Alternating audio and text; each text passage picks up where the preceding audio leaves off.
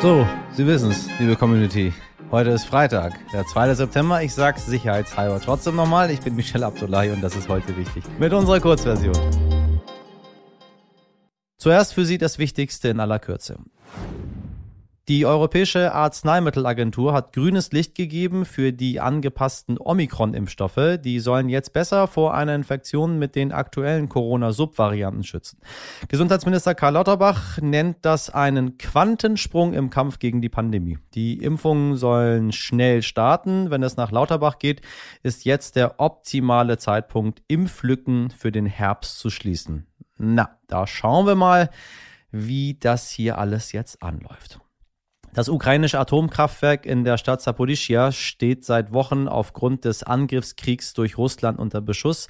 Aus Sorge vor einem atomaren Unglück wird Europas größtes Atomkraftwerk jetzt erstmals von einem Team internationaler Experten überprüft. Nachdem das Team der Internationalen Atomenergieagentur IAEA e das AKW erst nicht erreichen konnte, weil auch die Fahrtroute beschossen wurde, sind die Experten gestern endlich eingetroffen und haben mit ihrer Bewertung begonnen. Die Sommerferien sind in fast allen Bundesländern vorbei, liebe HörerInnen. Das ist natürlich die perfekte Zeit für die hart arbeitenden Lufthansa-Piloten eine Pause zu machen. Die haben sich nämlich ein Beispiel an ihren KollegInnen am Bordpersonal genommen und werden heute streiken. An den Drehkreuzen München und Frankfurt bedeutet das einen Ausfall von rund 800 Flügen und somit voraussichtlich 130.000 Betroffenen. Es ist von einem politischen Filter die Rede, von gekürzten Interviews oder Gesprächen, die untersagt wurden. Bei den RedakteurInnen im NDR Kiel herrscht aktuell Fassungslosigkeit. Wir haben ernsthaft überlegt und diskutiert, ob wir heute überhaupt senden hieß es am Mittwoch dieser Woche im Regionalmagazin Schleswig-Holstein 18 Uhr. Und die Verantwortlichen bemühen sich um Schadensbegrenzung. Der Direktor des NDR Landesfunkhauses Schleswig-Holstein, Volker Tormehlen, ist nun für einen Monat im unbezahlten Urlaub, um sich den Vorwurf nicht gefallen lassen zu müssen, er würde die Aufklärung behindern.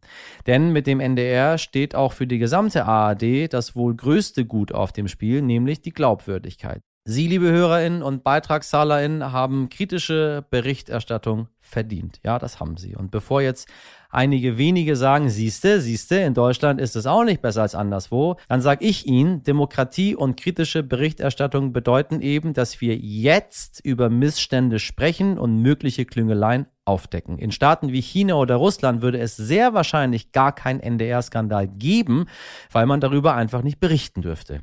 Hm. Mein Kollege Dimitri Blinski spricht jetzt mit dem Journalisten Markus Frenzel, der die Missstände beim NDR in Kiel aufgedeckt hat. So, und natürlich nochmal an dieser Stelle der Transparenzhinweis von mir. Ich arbeite freiberuflich auch für den Norddeutschen Rundfunk. Das wissen die meisten HörerInnen von Ihnen ja schon.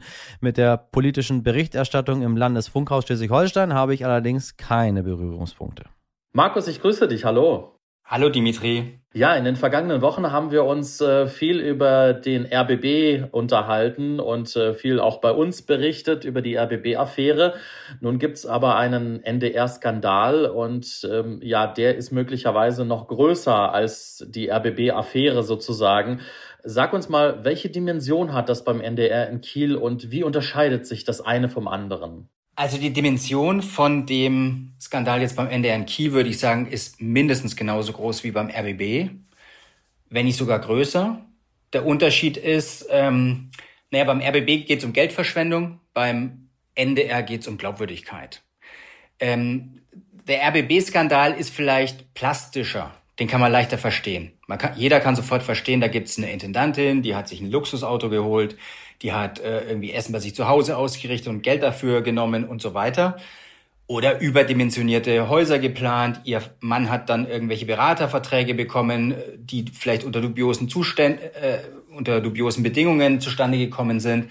Das können die Leute nachvollziehen und können auch schnell sich ein Urteil bilden und sagen, das ist eine Riesenschweinerei, das geht ja gar nicht. Wenn das aufgeklärt ist, gibt es hoffentlich dann eine Unternehmenskultur beim RBB, die dann sowas in Zukunft möglichst vermeidet. Und dann kann man hoffen, dass der RBB auch da finanziell transparent ist, dass er eben dann hoffentlich auch gut haushält und so weiter. Das kann man irgendwie relativ zügig, wenn man will, in den Griff kriegen.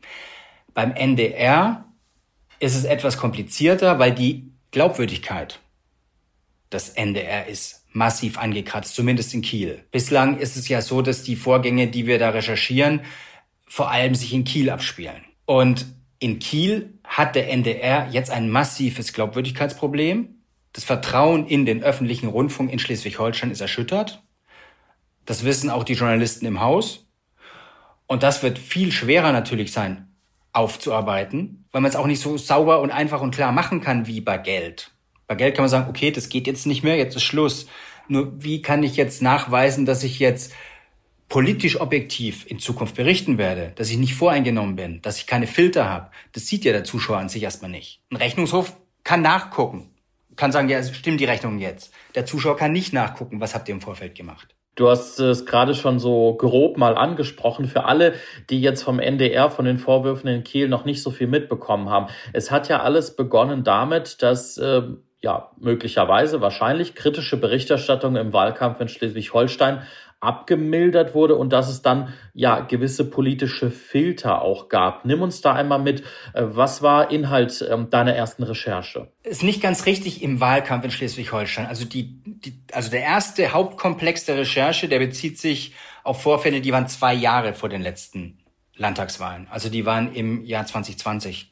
Da ging es darum, dass der Ministerpräsident von Schleswig-Holstein, Daniel Günther, hat seinen Innenminister rausgeschmissen. Er sagte, das Vertrauen in seinen Minister sei zerbrochen, er würde ihm nicht mehr vertrauen und deswegen er sei falsch informiert worden. Es stand dann der Vorwurf der Lüge im Raum. Äh, es gab ein Vier-Augen-Gespräch, wo die beiden, ähm, das nur die beiden geführt haben. Und Günther hat eben dann gesagt, er hat mich belogen in dem Gespräch, mehr oder weniger. Da gab es einen Journalisten beim NDR, der hat das recherchiert und hat dann von der anderen Seite, nämlich von dem geschassten Innenminister, eine andere Version gehört, wo dann die Frage war, hat nicht vielleicht der Ministerpräsident gelogen? Also stand die Frage im Raum, hat eine der beiden Personen gelogen? Eventuell sogar der Ministerpräsident.